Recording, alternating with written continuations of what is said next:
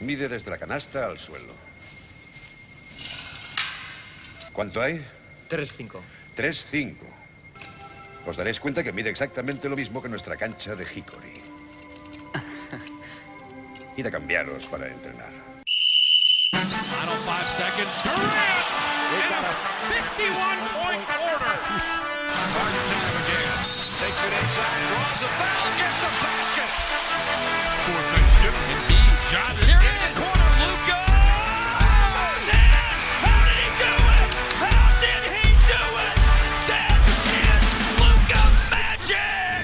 Hola, bienvenidos a Zona 305. Soy David Favoro y como siempre me acompañan Sergio Pérez, Hola, ¿qué tal? Alberto Rodríguez, ¿Qué pasa, chicos? Jacobo Fernández Pacheco Hola, David, hola a todos. y Bienve Fajardo. Hola, ¿qué pasa?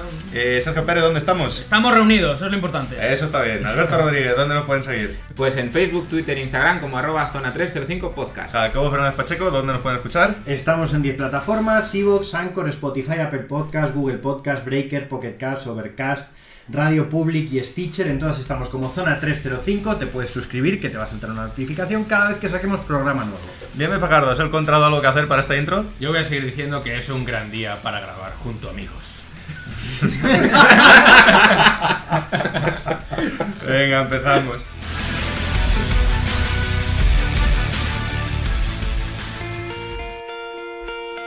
Bueno, antes que nada, vamos a empezar con un breve debate sobre lo que ha pasado en la NBA, porque es, a no ser que vivas debajo de una piedra o no te importe para nada el baloncesto, todos sabemos que ha habido un bloqueo, se han dejado de jugar los partidos de playoff, esta noche se retoman, pero antes de meternos en faena, queremos contar un poco cómo hemos llegado hasta aquí, ¿no? Para el que vaya un poco perdido, que sepa que ha habido movida, pero no sabe de dónde viene todo esto, pues vamos a repasar un poco la situación.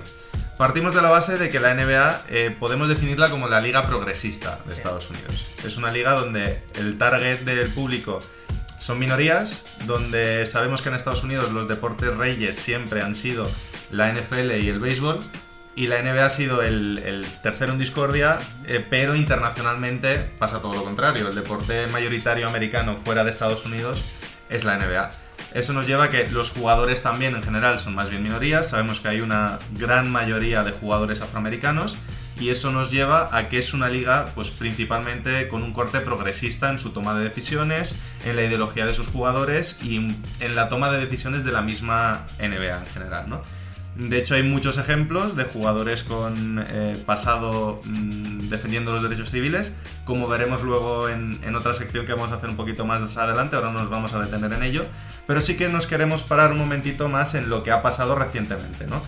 Partimos desde 2014, cuando el eslogan I Can Breathe eh, sale a la palestra con la muerte de Eric Garner bajo custodia policial. Si recordamos, no sé si os suena, que ya en su momento varios jugadores aparecieron con estas camisetas de Breathe, uno de los primeros Kobe Bryant, se volvió un tema muy de actualidad y muchos jugadores aparecían con esa camiseta. Y ahora, cinco años después, ha vuelto a pasar lo mismo con George Floyd, el nombre que a todos nos suena seguro, eh, un hombre que bajo custodia policial por una llave asfixiante por poner la rodilla en el cuello, acabó muriendo al no llegarle oxígeno a los pulmones.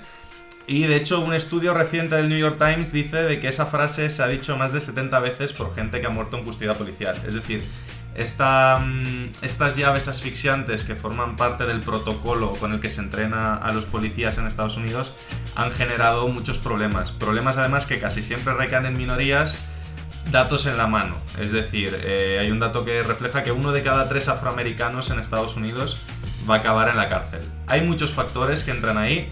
Eh, podemos quedarnos con el racismo institucional, podemos quedarnos con las minorías están, eh, hay más posibilidades de que vivan en situación desfavorecida y eso también lleva a que haya más crimen. No nos vamos a meter tampoco en el conflicto sociológico porque somos un programa de baloncesto y no es nuestra responsabilidad meternos ahí. Pero sí que es verdad que sabemos que este movimiento ha surgido principalmente en defensa de los derechos de los afroamericanos, que es eh, el 90% de los jugadores de la NBA. Si a eso le sumamos toda la polarización política que hay con un presidente que no destaca precisamente por apoyar a las minorías raciales y que llevamos un año bastante complicado a nivel emocional, con unos jugadores encima encerrados en la burbuja sin poder ver a sus familias después de haber parado el baloncesto durante mucho tiempo, con unos conflictos en la calle tremendos a raíz de esto y de los nervios que hay por la pandemia, nos encontramos con una situación de nervios y de explosión que yo creo que no hemos vivido nunca eh, en la NBA. Incluso si es verdad que en los años 60 con el movimiento por los derechos civiles había este tipo de movimientos, pero no tenían tanto poder los jugadores. Eh, sabemos que en la NBA, alguna vez lo hemos comentado, es la liga donde los jugadores tienen más poder de decisión, donde ya ha habido dos tierras patronales, donde al final mandan mucho en las cosas que pasan a nivel institucional en la NBA. Y así llegamos a el otro día cuando los Milwaukee Bucks se plantan, deciden no jugar por otro conflicto que ha habido en otro hombre afroamericano que ha recibido varios disparos en Wisconsin, el estado de Milwaukee. Y llegamos a esta situación donde además los demás equipos deciden apoyar también el bloqueo, digamos, de los Milwaukee Bucks. Se ponen en contacto con Obama, bueno.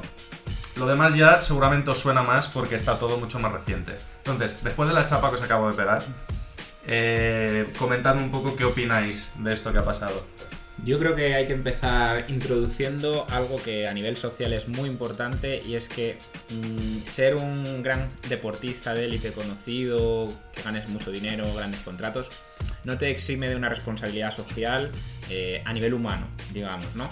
Eh, creo que lo has explicado muy bien eh, a quién va dirigida la NBA y creo que precisamente esas personas que vienen de tan abajo y consiguen subir tan arriba son conscientes de los problemas sociales que hay, ya no solo en Estados Unidos, sino probablemente a lo largo del mundo, y que tienen una posición bastante privilegiada para intentar cambiarlo. Y son estas personas las que tienen visibilidad, las que tienen cierto poder, ya no adquisitivo, sino a nivel de medios, de, de comunicación y demás, los que son capaces, más que a lo mejor una persona a pie, de cambiar todas estas cosas. Y además me gusta eso que has dicho del tema de la visibilidad porque, bueno, creo que de aquí voy a ser el más mm, hater o va a estar más en contra de todo lo que ha pasado, mm, con muchos matices. Pero es cierto que si quieres tener visibilidad, mm, que es algo que les han dicho, sobre todo gente como Michael Jordan y demás, eh, tienen que jugar.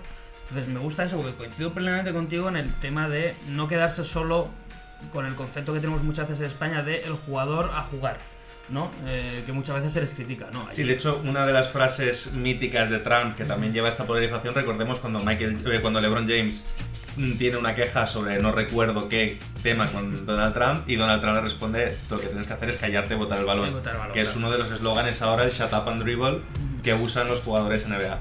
Pues eso, precisamente, pues eso, que está bien eh, hablar porque al final todos mm, somos personas, tenemos nuestros derechos y demás. Lo que no he estado de acuerdo, y aquí ya abro el melón, es que la propia liga se meta en temas políticos. Entiendo que el jugador como tal, como si son los 450 jugadores, se metan, pero creo que la NBA debería ser eh, más laxa en este tema, estar más fuera, eh, apoyando a los jugadores, pero no promoviéndolo. No sé, si, no me explica muy allá, pero bueno. Sí, que la NBA no salga diciendo que apoya Eh, o efectivamente. deja de apoyar, sino mm, que si tiene que sancionar un equipo por no salir a la pista lo haga y esas Eso cosas. es, ¿no? a lo mejor sí, nosotros apoyamos a nuestros jugadores eh, y demás, pero me quedo ahí, no, no voy más lejos. Yo O creo- o sea, lo que es diferenciar la institución de lo que opine cada jugador. eso es, eso es. Bueno, pero es que al final en ese sentido eh, la NBA ha cambiado mucho, ¿no? Ya no... Quiero decir, en las, en las últimas dos décadas se ha reconocido que quienes hacen el verdadero dinero para, para las franquicias son los jugadores y al final cuando tu principal producto, entendámoslo así desde un punto de vista empresarial, no está contento, que en este caso son los propios trabajadores, podemos, dejar, podemos decirlo así, claro, ¿qué haces? ¿Te puedes permitir que, tus estrellas dejen de jugar? Yo creo, yo creo que no. Y menos por una cuestión, podemos decir, social, político-social, que es que en la que al final la NBA tampoco ha tenido un historial de ayudar precisamente a los jugadores cuando han tenido problemas legales o cuando han tenido casos de prejuicios raciales. No, no, la, la NBA no ha estado presente en las, en las últimas décadas en ese sentido.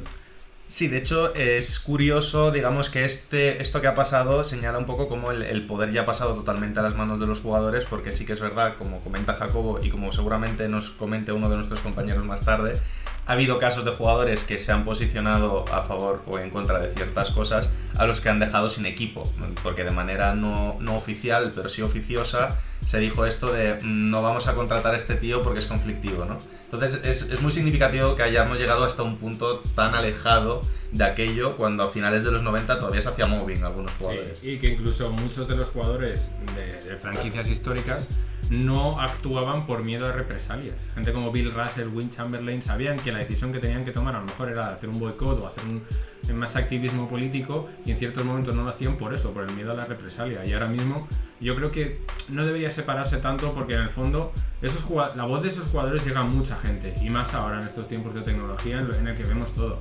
Una persona como LeBron James es capaz de llegar a muchísima gente y dar un mensaje muy potente. Entonces no creo que deba separarse tanto porque tú también como franquicia quieres dar un mensaje. Si os habéis dado cuenta, una vez se hizo la huelga, todas las franquicias o todas las franquicias que cancelaron el partido emitieron un mensaje después, casi al día siguiente. Pero claro, si tu equipo cancela mm, el partido, quieres dar un mensaje de apoyo al movimiento, ¿no? Porque se supone que esos son tus ideales, pero son los de los jugadores. Entonces yo creo que no tiene que diferenciarse tanto porque tú, como equipo, eres el conjunto de muchos jugadores y los ideales de ellos importan mucho. Pues si no, no van a jugar para ti, básicamente. Yo creo que una de las cosas que también tenemos que tener en cuenta, ahora que hablamos de otras épocas y cómo ha ido. Al final la NBA se ha ido convirtiendo en un gigante, ¿no? Por así decirlo. No puedes eh, luchar por cosas si no tienes el posicionamiento adecuado. Económica, socialmente o incluso a nivel estructural. Eh, estamos diciendo que la liga ahora, entre comillas, ¿no? Pertenece a los jugadores, son los que generan eh, ese beneficio, esos ingresos, esos contratos publicitarios y otras cosas, ¿no? Pero lo importante aquí yo creo que es en qué punto está la NBA. La NBA está en un punto en el que creo que ya puede permitirse ese tipo de intervenciones, mejor o peor adecuadas, como ha dicho antes Sergio Pérez, entre meterse con jugadores, apoyarles al 100% y eh, política o socialmente ponerse de alguna de algún lado, ¿no? Pero lo prioritario respecto a otras épocas, como tú dices, de otros, otras leyendas de la NBA, es el poder y el que la institución se ha ido desarrollando en muchos ámbitos, especialmente en el social. Sí, yo eh, dentro de que estoy bastante a favor de- del posicionamiento, sí que mm, entiendo a lo que se refiere Pérez. Por ejemplo, vamos a poner un ejemplo. Imaginaos lo que pasa aquí, que el Barcelona a veces se posiciona un poco a favor del independentismo si fuese ya de manera muy, muy, muy abierta, ¿no? A lo mejor es una causa con la que yo no estoy ni mucho menos tan de acuerdo, pero es que es verdad que hay gente que está muy, muy, muy a favor de esa causa. Entonces, eh, ¿estaríamos igual de a favor de que el Barcelona se posicionase a favor del independentismo? A ver, es que habría que. Aquí entramos en otro debate, ¿no? Yo creo que es eh, ya más el posicionamiento político que social. Esto es un movimiento social que tiene mucho que ver con política en el fondo, porque el problema está basado en un problema político, pero claro.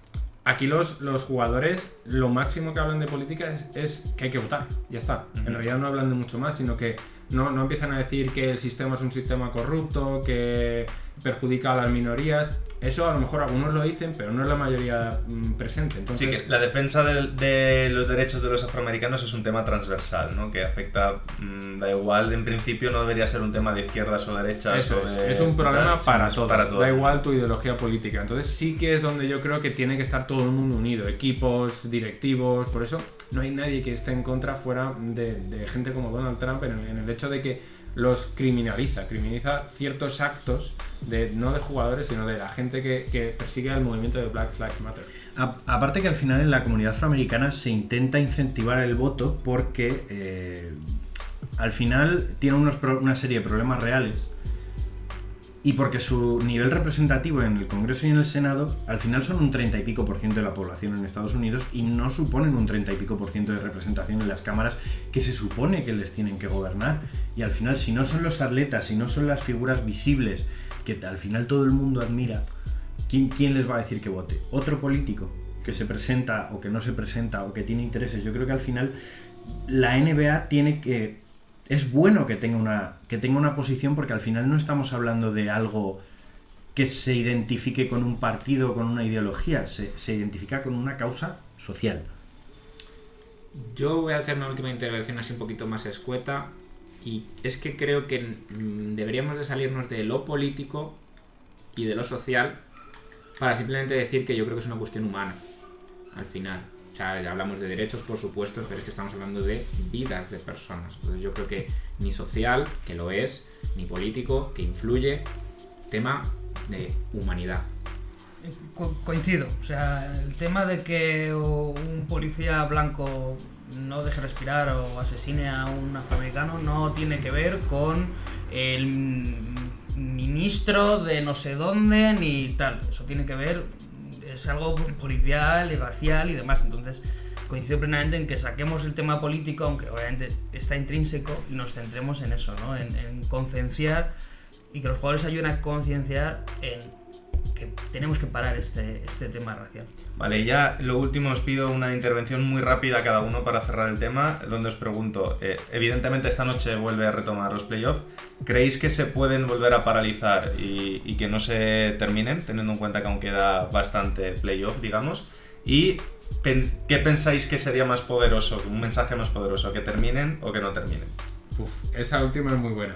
Yo creo que sí se pueden volver a parar precisamente porque está habiendo un- más revueltas ahora desde el fallecimiento del... Pues mira, lo tengo aquí apuntado. El, el segundo afroamericano que era Ja- Jacob Blake. Pero, eh, ¿ha fallecido? No falleció, Está en el hospital. Está, está además, está minusválido de cintura para abajo. Los siete disparos en la espalda.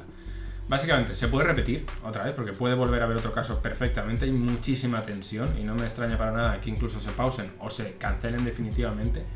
Eh, veo más probable que se vuelvan a pausar una o dos veces incluso. Pero claro, ¿qué es más poderoso? ¿Que se cancelen o no? Pues ahí ya entramos en un... A título personal. A título personal, que se cancelen. Porque en el fondo ellos mandan. Y ese es el mensaje. Nosotros decidimos si se juega y si nos veis. Y qué es más importante, si jugar o defender nuestro mensaje. Yo mm, me voy a ir un poquito, en mi opinión, con, con unas declaraciones o en estas reuniones de jugadores que ha habido, sobre todo que dijo Jalen Brown, ¿no? ¿Y si cancelamos qué?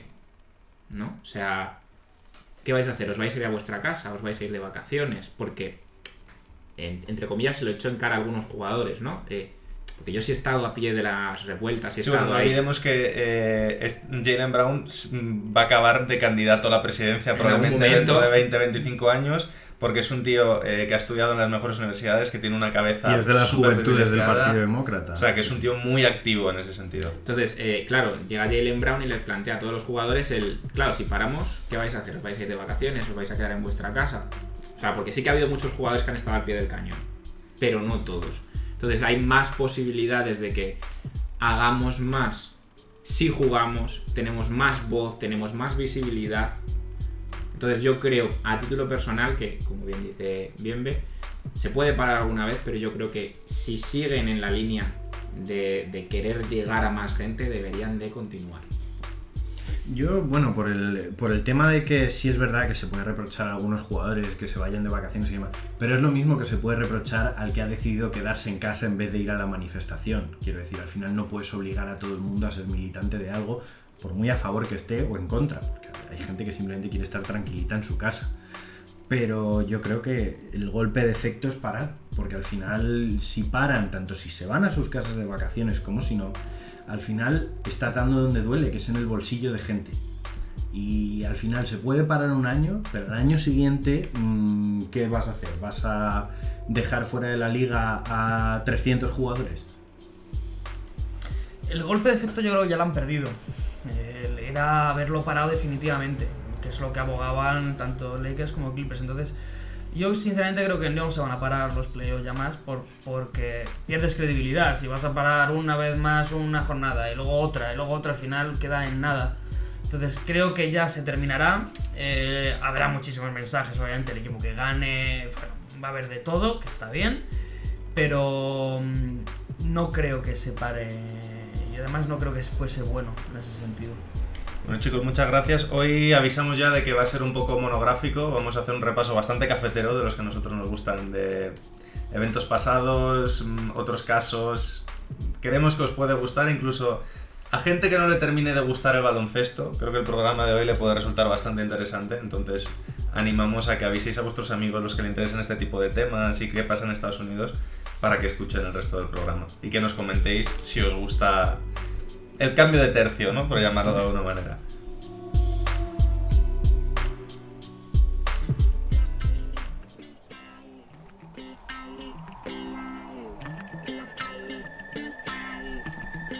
Bueno, pues comienzo con una nueva sección que va a ser como este nuevo ámbito que voy a empezar a hacer y es que durante estos últimos meses hemos visto pues lo, lo que decíamos, ¿no?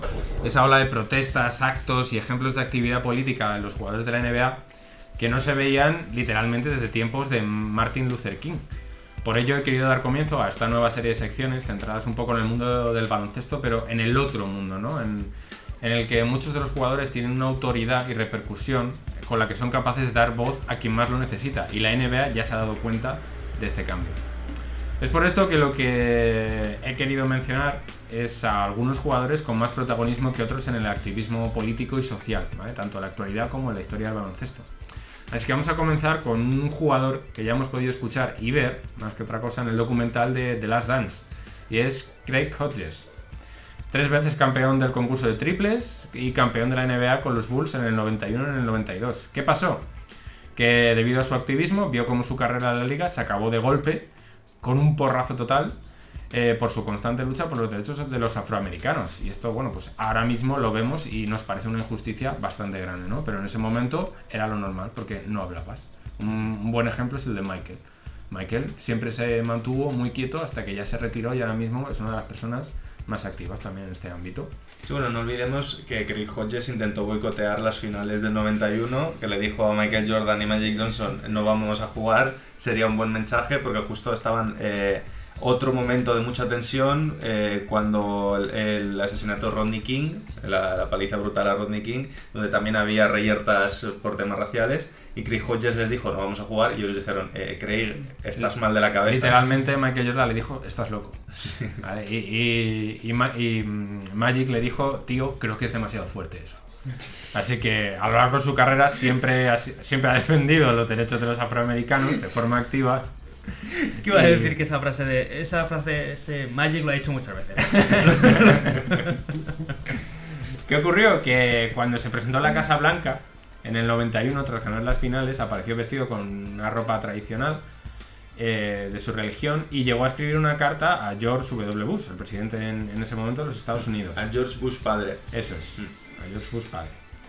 Eh, pero por la razón por la que más se le recuerda es precisamente lo que mencionaba David, el boicot que quiso hacer para el primer partido de las finales entre los Lakers y los Bulls por el abuso policial sobre Rodney King. Obviamente fracasó. En, en propias palabras de Craig Hodges, en este caso, dijo, teníamos a un jugador que era más famoso que el Papa, Michael Jordan. Si Michael hubiera hablado durante esta época dorada del baloncesto, todo el mundo habría escuchado. Y seguimos con este peculiar viaje al pasado, remontándonos hasta el 4 de abril de 1968, una fecha muy recordada por todos, ya que es el fatídico día en el que asesinaron a Martin Luther King Jr. Al día siguiente, los Celtics y los Sixers deberían empezar las finales de conferencia este.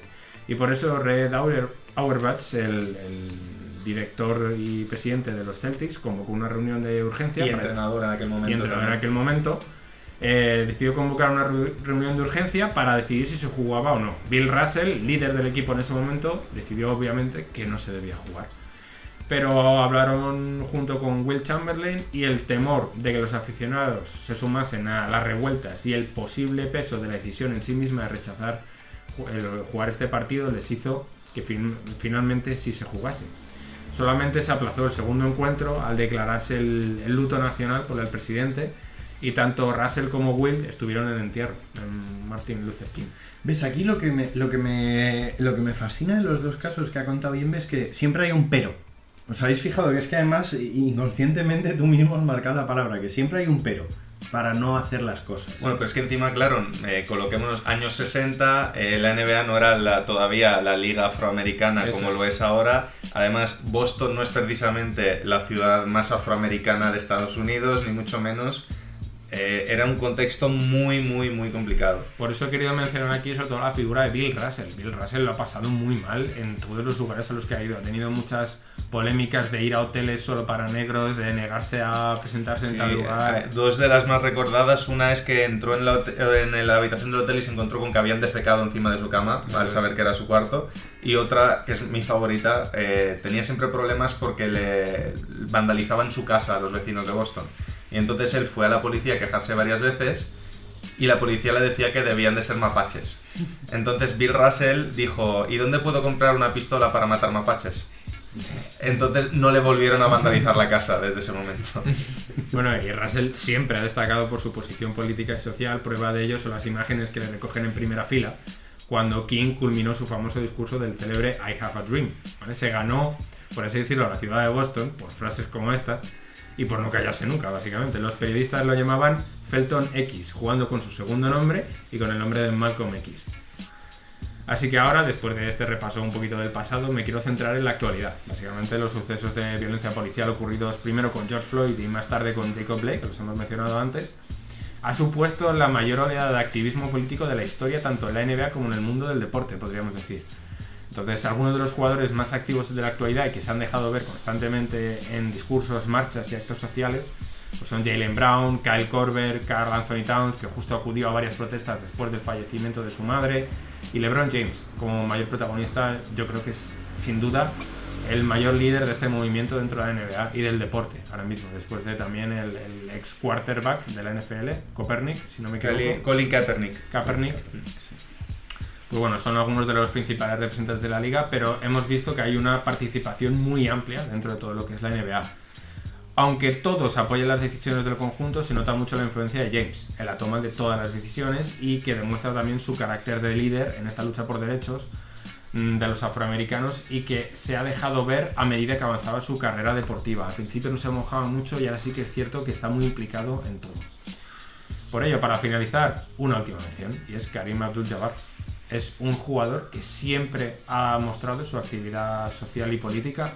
La mejor prueba de ello fue cómo comenzó su carrera universitaria y es que al acabar en las Olimpiadas del 68, si recordamos en, esta época, eran los universitarios los que iban a las Olimpiadas con la selección de baloncesto. Pues en su primera posible participación decidió hacer un boicot y no se presentó, sobre todo por temas políticos como la guerra de Vietnam también, por hechos como el de Muhammad Ali, que también se negó a participar en la guerra. Y bueno, a lo largo de toda la historia ha seguido siendo un referente tanto en el mundo del baloncesto como en la lucha por los derechos de los afroamericanos. Y yo creo que hasta aquí un repaso bastante amplio, que no me quiero enrollar mucho y quiero que me habléis un poco de las personalidades del baloncesto que vosotros conocéis y que más os han influido en este tipo de decisiones. Bueno, yo comentar brevemente lo que decías de LeBron James. Es muy curioso ver la evolución de LeBron, que yo creo que en la primera mitad de su carrera tenía un perfil más Michael Jordan, de mm, contentar un poco a todo el mundo, no mojarse mucho y tal. Y yo creo que él se ha dado cuenta de que en cierta medida, creo que incluso a ver, evidentemente tenemos que intentar separar la persona del jugador y juzgar el mérito deportivo solo como mérito deportivo, ¿no?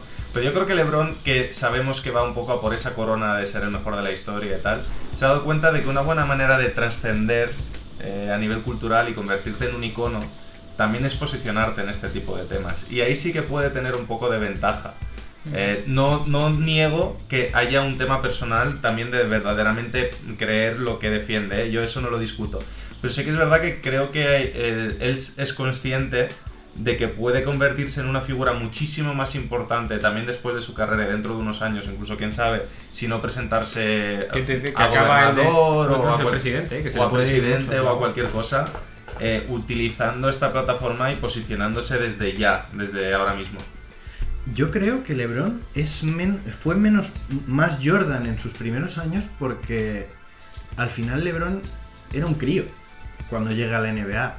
Y, yo creo que mucho de este activismo político, quizá Jalen Brown es quizá una gran excepción porque Jalen Brown no solo es muy, es muy activo en, en temas sociales y políticos, sino que además era un gran estudiante que ya tenía proyección fuera del baloncesto en este tipo de, de campos. Pero claro, yo creo que LeBron fue menos vocal al principio porque estaba quizá menos educado en el qué decir, no en, no lo que quería decir. Yo creo que el fondo de su mensaje siempre ha debido ser el mismo, pero yo creo que él no estaba preparado para asumir... O sea, no se tenía de él esa imagen de, de una persona lo suficientemente madura para lanzar el tipo de mensajes que manda ahora. Una vez cumplió la treintena, pues LeBron ha sido otra cosa. Ha hecho escuelas para niños pobres en Ohio. Eh, mm, sin ir más lejos, lo, lo vocal que está siendo ahora mismo. Eh, el, el tipo de ejemplo que intenta dar siempre en redes sociales cada vez que sale a colación su familia. Eh, yo creo que con la edad y sobre todo con, con eso, lo que se llama el outside education, ¿no? lo que no es educación universitaria, sino de la vida, al final yo creo que se ha refinado y se ha convertido en un modelo mucho más potente. Sí, sobre todo que es un tío que tiene las cámaras encima desde que tenía 16 años Y lo más que le puedes echar en cara a nivel personal y familiar es el día que se fue de los playoffs sin saludar, o sea, ciertas cosas que tienen un poco que ver con la poca madurez, pero es un tío que ha sabido llevar su lado más personal mm, bastante bien para la presión que lleva encima. Eh, es que al final son cosas eh, totalmente lógicas. Eh, no puedes pedirle a un jugador de 22, de 23 años, que prácticamente acaba de aterrizar en la mejor liga del mundo de baloncesto, con las aspiraciones que sea, que pueda hablar para, digamos, el transcurso de lo que pueda ser el mundo incluso, ¿no? Eh, madurar lleva tiempo. Mm, Te llames LeBron James o seas cualquiera de nosotros cinco. Eh, y al final mm, hay momentos en la, vi- en la vida en los que hay que callar, en los que hay que escuchar y en los que puedes hablar. Y a medida que pasa el tiempo, se supone que vas aprendiendo de otras personas. Seguramente LeBron James habrá aprendido de jugadores más veteranos, que han tenido las mismas inquietudes, con una diferencia, el fenómeno social, el fenómeno redes sociales, el fenómeno de que todo esté tan conectado ahora y todo se sepa tan rápido. Entonces, creo que eso es un beneficio para su figura. Y destacar, em, creo que está infravalorado siempre, en, al menos en estos aspectos, es el presidente de la Asociación de Jugadores, que es Chris Paul. Creo que es una persona que siempre está ahí al pie del cañón, siempre preocupándose por los jugadores. O sea, luego en la pista podrá caer mejor, podrá caer mm, peor. Mm, Ya sabemos que es mm, un poco psicodélico, ¿no? Sobre todo estos últimos años. Pero a nivel de trabajo de representación de jugadores, social y demás, muy infravalorado Chris Paul. Y creo que otra de las figuras más importantes de las que nos está hablando en este momento. A mí me gustaría destacar el papel de Jabbar eh, en general. Este es un tema de convicciones. Ya, ya independientemente de madurez y demás, él siempre ha tenido claro lo que quería, por lo que quería luchar y, y siempre se salió con la suya.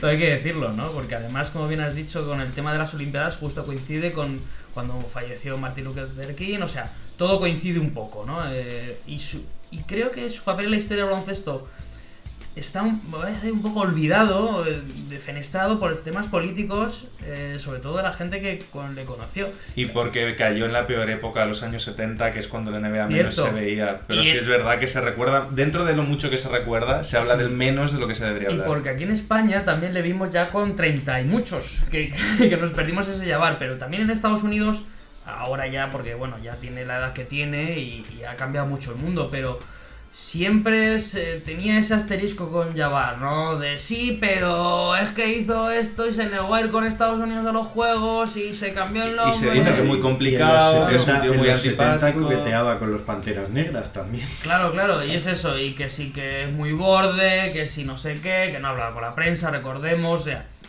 Entonces sí que me gustaría reivindicar eh, no solo el papel a gran escala, sino el que ha tenido a pequeña escala, que es muy activista desde el momento uno de su carrera en universitario hasta ahora. Y brevemente mencionar también a Sharif Abdul Rahim, que también por las mismas razones quedó apartado de la liga. También es verdad que el tema del trastorno obsesivo compulsivo se dice que le complicaba un poco a veces a nivel personal y tal, pero principalmente quedó fuera de la liga también por sus convicciones políticas. Y yo creo que a nivel de. mm, fuera de los jugadores, a nivel de el gran normalizador eh, blanco, para mí es Greg Popovich. La, la persona que quitando la importancia al tema de- del color, al final ha hecho que en un aspecto social mm, los jugadores puedan sentirse más respaldados y libres a la hora de opinar porque saben que sus entrenadores van a opinar lo mismo. Que no va a ser una cuestión de este jugador que es multimillonario y un caprichoso dice que. No, es que al final tienes a un entrenador que lo dice incluso antes de que tú lo Sí, digas. bueno, todo empezó con Auerbach, realmente, Claro. ¿no? Es el primero que dio ese gran paso adelante de decir, a mí me da igual, aquí lo que venimos a jugar y, tío, ya está. Pues nada chicos, a no ser que se os quede alguien en el tintero, eh, creo que muchas gracias a todos, especialmente a Bienve. Y mm, por tener algo un poquito habitual, nos vamos con la primera pista del jugador misterioso.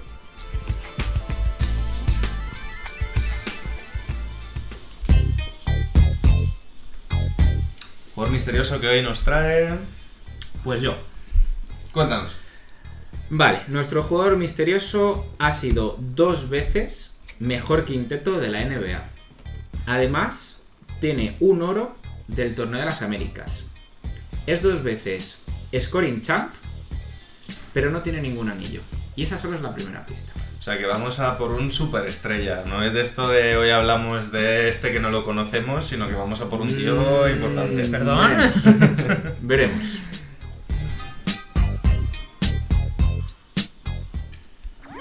Síguenos en redes. Estamos en Twitter e Instagram como arroba zona 305 podcast. Zona 305. Únete al equipo.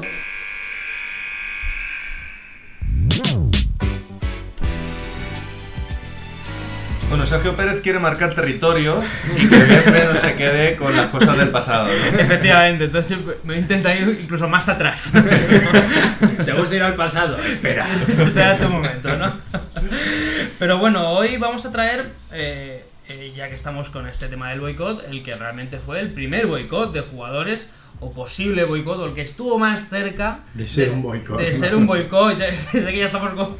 Que no fue un boicot, pero lo quiso. Pero, pero uno lo pensó, ¿no? que estamos hablando del All Star del año 64. Eh, obviamente vamos a ponernos en contexto. Estamos hablando de hace ya. mm, ¿Cuántos son ya? 56 años, 56 años, o sea. Poca cosa. eh, la NBA era. Los padres de algunos de nosotros no habían nacido. Claro, claro, eh, era un bebé pequeño que acababa de nacer y todavía no se sabía si sabía andar y qué idioma iba a hablar. Entonces, eh, realmente la- el All-Star del 64 fue el primer momento, el momento idóneo para cambiar el, el rumbo del baloncesto como deporte profesional, como industria y como liga. Eh, en aquel momento, pues los salarios de los jugadores eran bajísimos. eh, algo como sería la Gili ahora, más o menos. Eh, y estaban sobre todo muy infraprotegidos en lo que a coberturas médicas y legislativas se refiere. Los jugadores pues andaban detrás de un sindicato, que ahora lo vemos como muy normal, en ese momento no existía este concepto. Y lo que querían era también unificar criterios y mejorar sus condiciones. Pero bueno, la NBA en ese momento no estaba muy por la labor. Eh, James Walter Kennedy, eh, que lleva solo unos meses en el cargo como comisionado, es decir, externo lleva toda la vida. Eh, ¿Cómo? eh, sorprendentemente, ¿verdad? Em, pues tuvo que lidiar con la presión de, sobre todo, los máximos protagonistas, Bill Russell, eh, Will Chamberlain, todos estos jugadores que hemos hablado, eh, mi gran y querido Oscar Robertson, Eh, bueno, que organizaron un complot, ¿no? A gran escala para que la liga no le quedara más remedio que aceptar pues, sus condiciones, ¿no? Em, la cosa es que, vamos, también ponernos un poquito en contexto, los jugadores en este momento pues eh, tenían que ir en tren a los partidos, a lo mejor Boston, Los Ángeles, nada de avión, si iban en avión era comercial, eh, se tenían casi, casi que ellos que pagar los hoteles, incluso algunos en verano tenían que trabajar para completar un sueldo decente, ¿no? Em, pero bueno, volvemos a este All-Star, em, en el que los jugadores se negaron en un principio a saltar a la cancha, que encima era el Boston Garden ese año. Em, querían que los dueños de las franquicias, propietarios también, pues de la NBA y todos esos demás, reconocieran un sindicato mm, que veían necesario por la precariedad de sus puestos. Pues eso, dejaban autobuses. Es que probablemente les faltaba ir con la maleta a cuestas, que realmente lo iban, y con la abuelita durmiendo en el hombro. Claro, es que en esa época unas finales Boston-Los Ángeles igual te implicaban eh, 15 Kilómetros de 16 viaje. horas de viaje en trenes mm, que traqueteaban porque el dinero era el que era. Luego encima ya sabemos cómo se la gastaban a veces en el Boston Garden, que te ponían solo agua fría, Sí, sí. eh, que no había calefacción en el vestuario visitante, o sea que... Y muchas veces Era complicado. en esta época, sobre todo de los 50-60, es que era, yo llego en tren, me paro en, un- eh, en medio de la nada y tiene que venir uno con el que habló el entrenador en su momento para que le acogiera en su casa a los jugadores andando dos kilómetros a las 5 de la mañana. Estas eran las condiciones, o sea, que el mérito también, ¿no? Es que, bueno, los 60 al baloncesto, bueno, tenían también sus condiciones. Sí, que lo que vemos ahora de, joder, me toca jugar en tres cantos, que pereza, no nos Eh, podemos quejar. No nos podemos quejar, no, no, no. no. Entonces, bueno, pero ¿por qué ese All-Star y ese momento? Pues por la televisión, básicamente, ¿no? Porque en 1964 fue el primer All-Star de la NBA que se retransmitió por televisión. Eh, se vendieron los derechos a ABC, que tengo que decirlo, aceptó a regañadientes, porque el producto de la NBA, pues lo que hemos dicho, en aquella época no tenía ni de lejos el impacto que tiene ahora, ¿no? Eh, Lo veía muy poquitos, ¿no? La cadena de televisión dejó caer que su interés en firmar el contrato a largo plazo eh, pues quedaría en nada, ¿no? Que era lo que querían los jugadores, ese contrato largo, pues, pues si los jugadores de la NBA directamente en tu primera retransmisión no salen, pero pues a lo mejor no voy a firmar a largo plazo, ¿no? Eso es un boicot y no lo de ahora. Claro, realmente, lo- si lo ves con perspectiva, habría sido un suicidio para la propia NBA, ¿no? Eh, bueno, dos jugadores de los Lakers, Jerry West y el Jim Baylor, de los dos mejores en ese momento, y uno de Celtic, que era Tom Hameson, que ahora le conocemos como ese abuelete simpático que retransmite a los Celtics, pero en ese momento era un gran jugador. Un gran jugador que era todo codos y rodillas. Esto- Además. sí, sí, pero y como casi sigue siendo ahora, ¿eh? pero bueno, eh, estos tres jugadores convencieron a sus compañeros de este y oeste para encerrarse en los vestuarios del pabellón hasta que dieran luz verde a la creación de la asociación.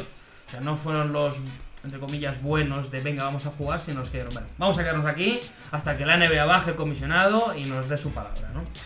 Y así surgió eh, esta asociación de jugadores, ¿no? Esta unión de jugadores que ahora pues se conoce como la NBPA. Em, la de baloncesto fue la primera gran liga de Estados Unidos que logró tal acuerdo mm, y, y este movimiento pues terminó sirviendo para que los demás deportes eh, crecieran y se abrieran en esos 60, sobre todo béisbol, fútbol americano y demás. A mí lo que me ha flipado es que, claro, las condiciones que has descrito, y esas eran las de media, o sea, las que tenían los blancos. No me quiero imaginar el jugador negro de turno que tenga que convencer el entrenador a una persona de Boston o de Los Ángeles de, oye, ¿te importa tener a este, que al final en la época se hablaba así, no, a este negro de 1,98 en tu casa? Claro, es que Sí, o, o a lo mejor eh, los jugadores afroamericanos tenían que quedarse en hoteles distintos porque había hoteles Claro. que hacían segregación racial Claro, donde sí. solo aceptaban a blancos. o, los negros que aceptaban tenían que dormir en el cobertizo. Incluso Claro. mucha- muchos jugadores negros no viajaban a los, a los partidos de visitante porque preferían no pasar por esa humillación, básicamente. Mm. Sí, sí. eh, y además es interesante esto que cuentas porque es el germen de la NBA que conocemos actualmente, ¿no? Esa NBA que decimos que los jugadores son los que mandan. Los jugadores mandan por el poder que tiene su sindicato, por la labor de gente como Chris Paul, como en su momento Derek Fisher, como incluso el mismo LeBron James, que ahora también creo que es vicepresidente. Vicepresidente, sí. Eh, pero que de no haberse plantado gente en el año 64, el sindicato no existiría o no sería lo que hay ahora y los jugadores no tendrían tanto la voz cantante como la tienen Yo ahora creo, mismo. creo sobre todo de no haberse plantado alguien llamado Jerry West. Claro. Que si se planta solo el Jim Baylor no hubiera tenido la misma repercusión, eh, lamentablemente. No, es así, es así. Jerry West, mm, pongámonos en situación, allí en Estados Unidos en esa época era una institución. O sea, era el que hacía los anuncios de cereales, de todo. Era como Jerry West, mm, oh my god. De alguna forma, ¿no?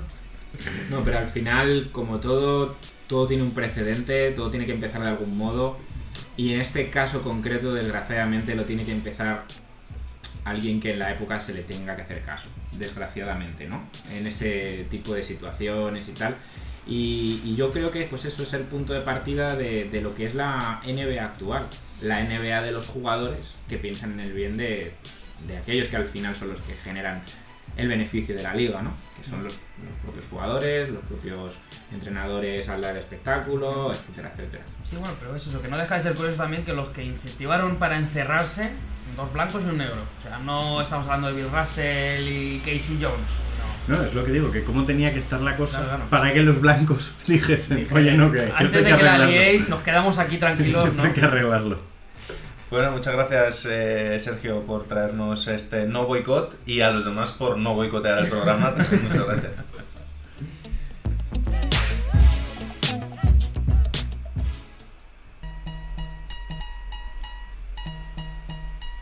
Pues seguimos, ¿no? Venga. Con un jugador misterioso. Mm, vamos a decir que nuestro jugador misterioso ha pasado por cinco equipos de la conferencia este y dos de la conferencia oeste. Siguiendo con sus galardones, tiene un premio a jugador más mejorado y obviamente ya retirado, ha entrado en el Hall of Fame. Bien.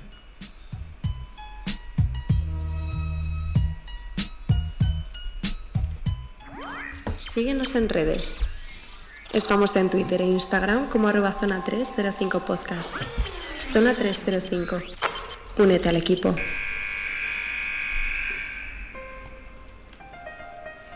Y nos queda Jacobo, ¿no? Sí, que claro, tenemos que hablar de la otra parte. Que no es el único boicot, el de, el el de la NBA. No es el único boicot. De cuando la llega la defensa a Trump, ¿no? De Jacobo a ultranza. Sí, sí, el, el Tony Romo de la, de la NBA, ¿no? Eh, no, yo vengo a hablar de las chicas. Porque la WNBA también han hecho su pequeña huelga, podríamos decirlo así. Pero es que, claro, mm, el activismo para la WNBA, que es una liga muy joven, tampoco es algo nuevo. sobre todo en las últimas cuatro temporadas. En 2016, eh, cuando se produjeron los tiroteos en Minnesota, eh, sobre todo Ti- Tina Charles fue la principal impulsora de algo que se habló poco porque desgraciadamente a nivel mediático no, no tiene tanta repercusión la WNBA, pero es que hubo un blackout durante dos meses informativo, o sea, las jugadoras no hablaban con la prensa. Y, y claro, esto ha ido evolucionando a lo largo de los años. En 2017, en diciembre, las Lynx y las Sparks, eh, las Lynx se arrodillaron durante el himno con todo el tema de Colin Kaepernick y las Sparks ni siquiera salieron a jugar. Eh, tema que, bueno, sobre todo fue más una reacción a los comentarios que, se hicieron en, que hizo Trump en el momento cuando Kaepernick se, se arrodilló que a la situación en general con respecto al racismo. Eh, recordemos que las primeras en llevar una camiseta en la que ponía Black Lives Matter para calentar fueron las Fever, las Liberty, las Mercury, antes siquiera de que se llevasen en la NBA. Eh, Brianna Stewart, en su momento, ahora mismo es muy activa también al respecto, pero en, en The Players Tribune publicó un, un artículo describiendo cómo recibió abusos sexuales entre los 9 y los 11 años. Eh, cosa que luego, pues bueno, eh, creó una asociación, la asociación conocida como la REIN, eh, Asociación de Atletas bueno, que han sufrido abusos sexuales. Eh, Eneka Oguni, que siempre ha sido muy activa en lo que a derechos LGTBI, control de armas se refiere. Y últimamente las Atlanta Dream han, se han hecho un poquito de eco por sus famosas camisetas de Vote Warnock.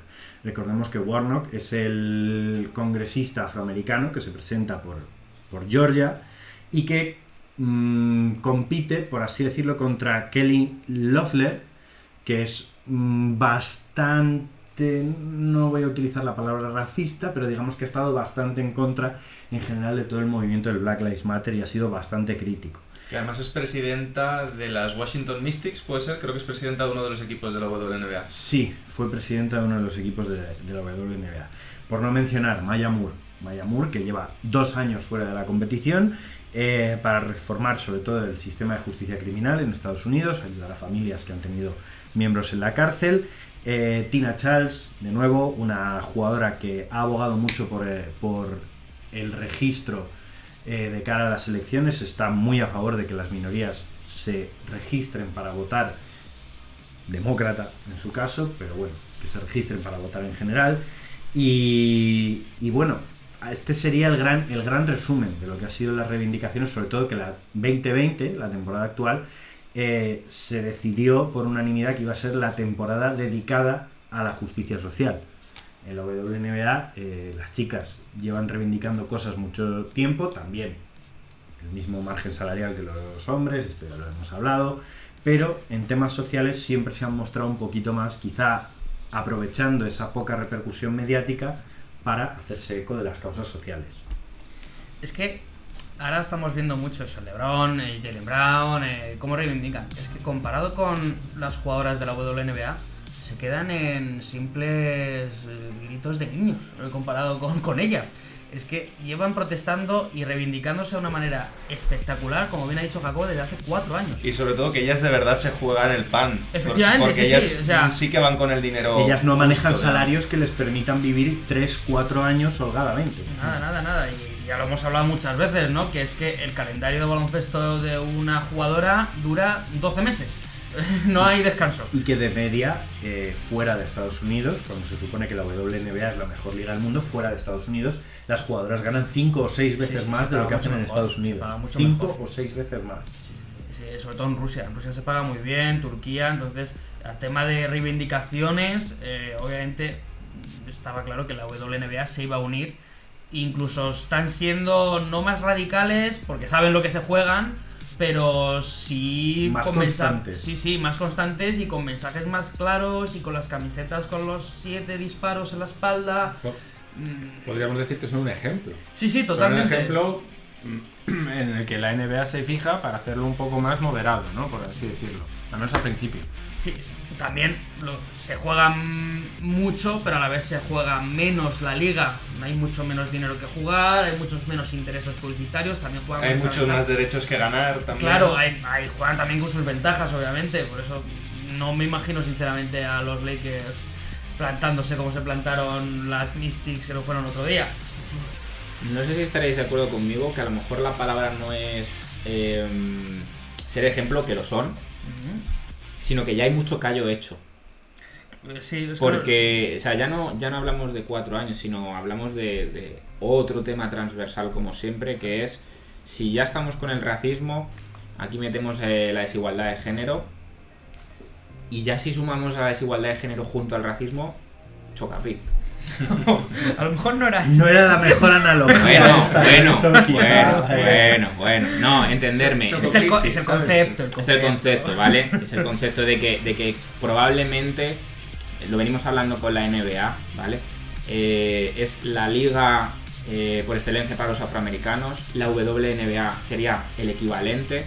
No, y sobre todo que si tú quieres, eh, en tono digamos un poquito más jocoso e irónico, si tú quieres hacer el prototipo de persona desfavorecida es una jugadora de la NBA. Mujer de minoría racial y en muchos casos además eh, de LGTBI.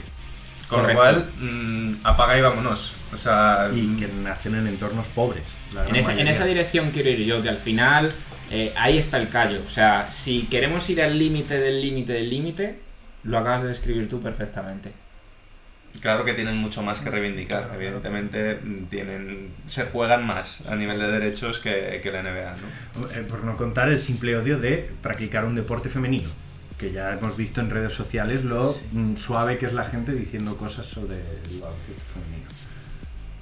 Bueno chicos, lo dejamos aquí. Yo creo que sí, ¿no? Ya hemos dado bastante la turra. Pues nada, muchas gracias Jacobo Nada, un y placer. Alberto, solucionanos el juego misterioso.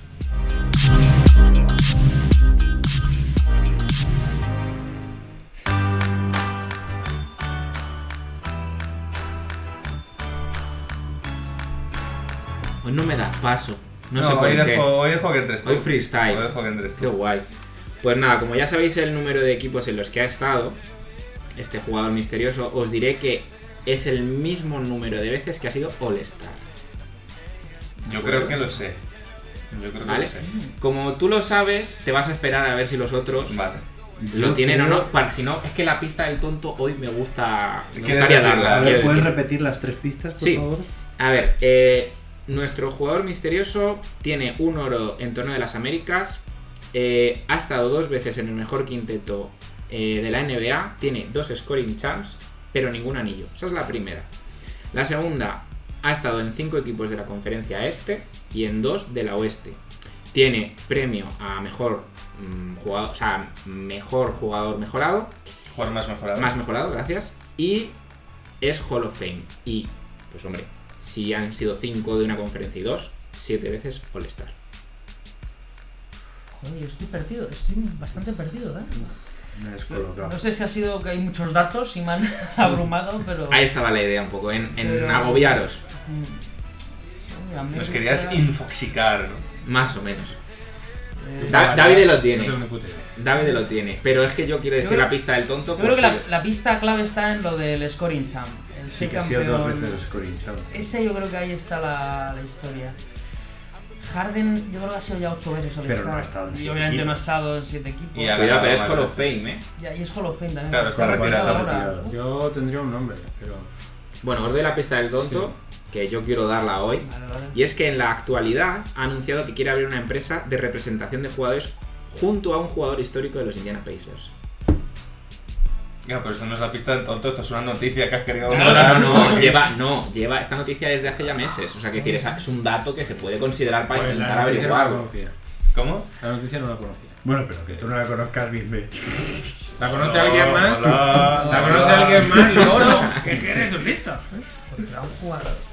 Junto, junto, vamos. Os, os doy yo de verdad la pista del tonto. A Venga. ver, cuidado, espera un momento. A ver, No, a no, no, no, no. no, no, un momento, un momento. El jugador. momento, No, voy, momento, momento. voy a dar la No, pista del tonto. Es que Chansey Billups no puede ser, ¿no? No, Chansey Billups ha No sido cinco tantos equipos.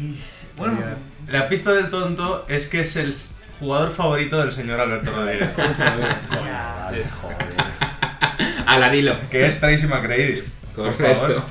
Bastante tardaba, ¿eh? En traerlo. mira que pensé en Tres temporadas, Yo ¿eh? también, pero no, los equipos no me cuadraban. No cuadraba. No, yo lo de dos veces máximo anotador y jugador más mejorado, digo, y encima lo trae Alberto. Aparte que Iverson fue más veces All-Star. ¿Y qué equipos estuvo del este Mm? Del este, eh, vamos a ir recalcando. Toronto, Orlando, Orlando, Nueva York, Detroit y Atlanta. Detroit y Atlanta. Y del oeste, Houston. Rocket y, San Antonio San Antonio. Spurs. Yo, yo he intuido quién era cuando he visto a David señalar con el dedo a Alberto y hacer un corazón. He dicho, a lo mejor, eh, a lo mejor. Claro, es que también estamos hablando de tres equipos, sobre todo Atlanta, Nueva York, San Antonio, que dices, que jugó menos Más que yo. Detroit, Atlanta y San Antonio. Sí, ¿no? En Sí. Nueva York Bueno. fue justo después Sí, de los Rockets, que todavía. Tuvo esos tres cuatro partidos de meter 20 puntos y tal, que Eso dicen, ay, qué ya bueno sigue de siendo cuando tal. Bueno, pues muchas gracias Alberto, supongo que estarás contento con tu jugador misterioso. Joder, de ha tardado tres temporadas, eh. ya era hora. Yo pensé que te lo guardarías con cumpleaños o algo. No, no, no. no. Bueno, ya sabéis que mi venganza será terrible. Cuando, cuando no adivino jugador misterioso. Era fácil, tío. Venga, vámonos con el top y el flop, chicos.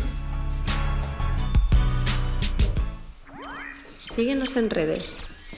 Estamos en Twitter e Instagram como arroba zona 305 podcast. Zona 305. Únete al equipo. A ver, chicos, llevamos casi una hora de programa, no os he metido prisa en ningún momento. Vamos a hacerlo rápido para que quede todo clavadísimo y sin tener que meternos prisa ni nada, ¿vale? ¿Quién empieza? Yo, Venga. y así ya me quito del medio. Eh, mi top son los dos equipos de Los Ángeles por decir que no a que se reanude la, la competición, o sea, los playoffs. Parece que es un gesto muy valiente. Y junto a eso unido, eh, la decisión que tomaron parte de los jugadores de estos equipos que están en la parte alta de la asociación de jugadores al buscar, eh, digamos, la sabiduría de el antiguo presidente Barack Obama. Para mí eso top. Eh, flop, la salud de Kristaps Porzingis. No sabemos qué pasa con él, porque no sabemos si en el caso hipotético de los Dallas Mavericks eh, pasen de, de serie o no va a continuar, si se refieren a los playoffs, si se refieren a la temporada. Mucha incertidumbre con la salud de Kristaps Porzingis. Vale, voy yo. El top, la huelga de los jugadores y jugadores de la NBA y WNBA. Bien. Flop.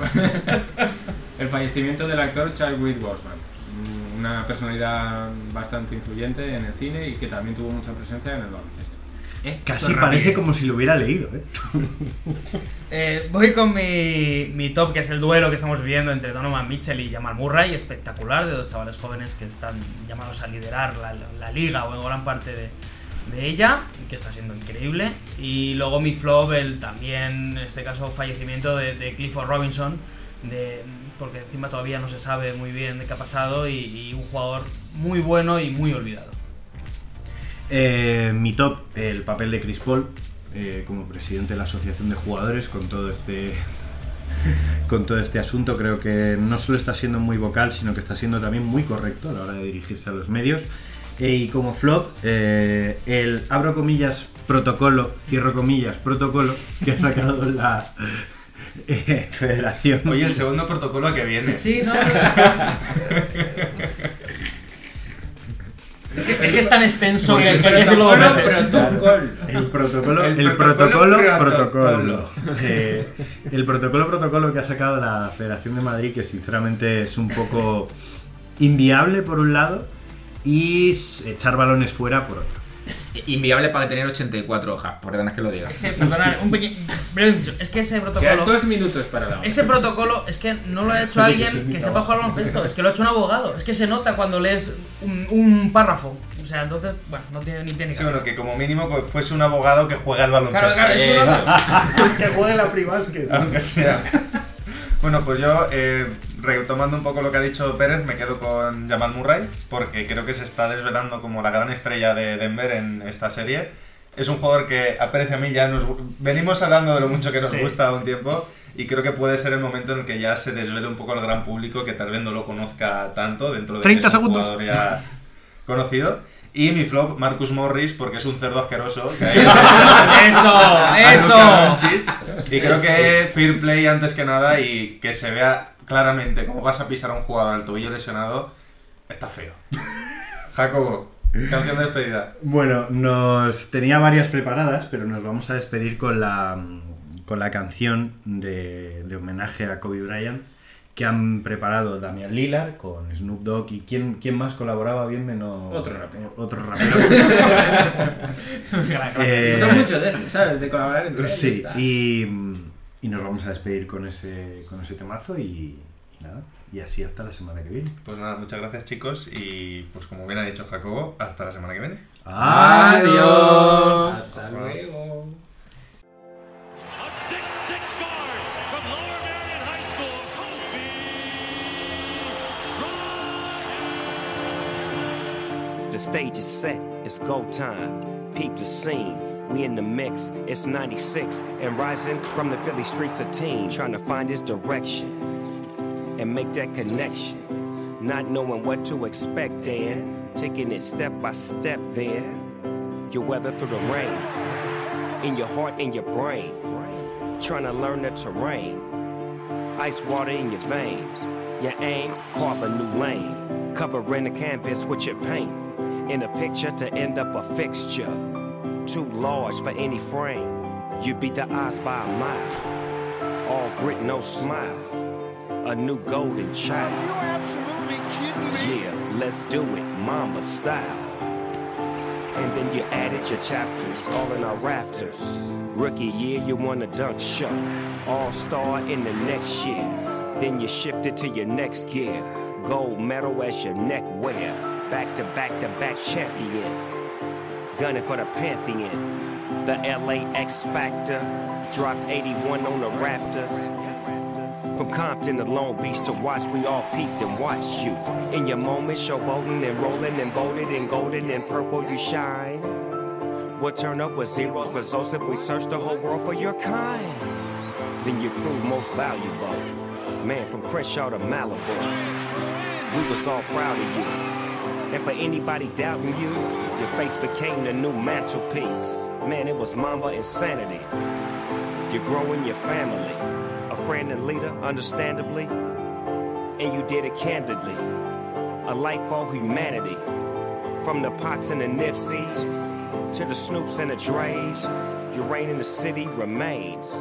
From Ocean to San Vicente. You the truth, boy. Greatness in your name. Enshrine your shine. Critically acclaimed. So let it ring out. East side to the west side. This is your city. Much love for the ride.